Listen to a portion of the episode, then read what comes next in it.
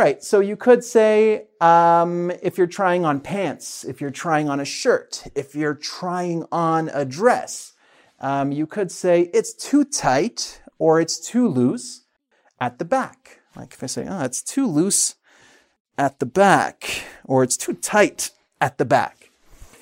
It's too loose or too tight at the front. Like, oh, this is too loose or too tight at the front or on the sides.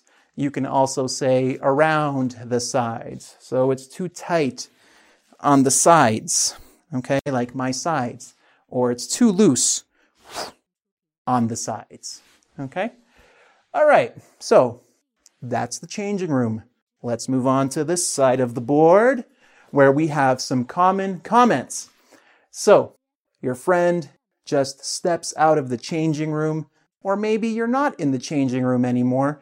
Maybe, you know, your friend comes to work or comes to school and they, they're wearing a new outfit, some new clothes, a new ensemble, if you will.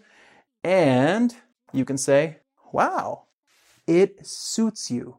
If something suits you, it means it is good, like for your body type, or it's good for your style. Like, yeah, that matches your personality. It matches your character.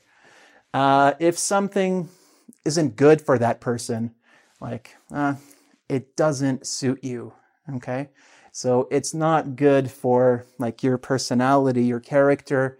I don't think of you when I see this outfit.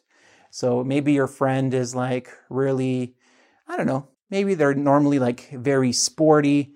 And then one day they wear something that's very baggy and loose. And you think, well, no, no, no, it, it doesn't suit you.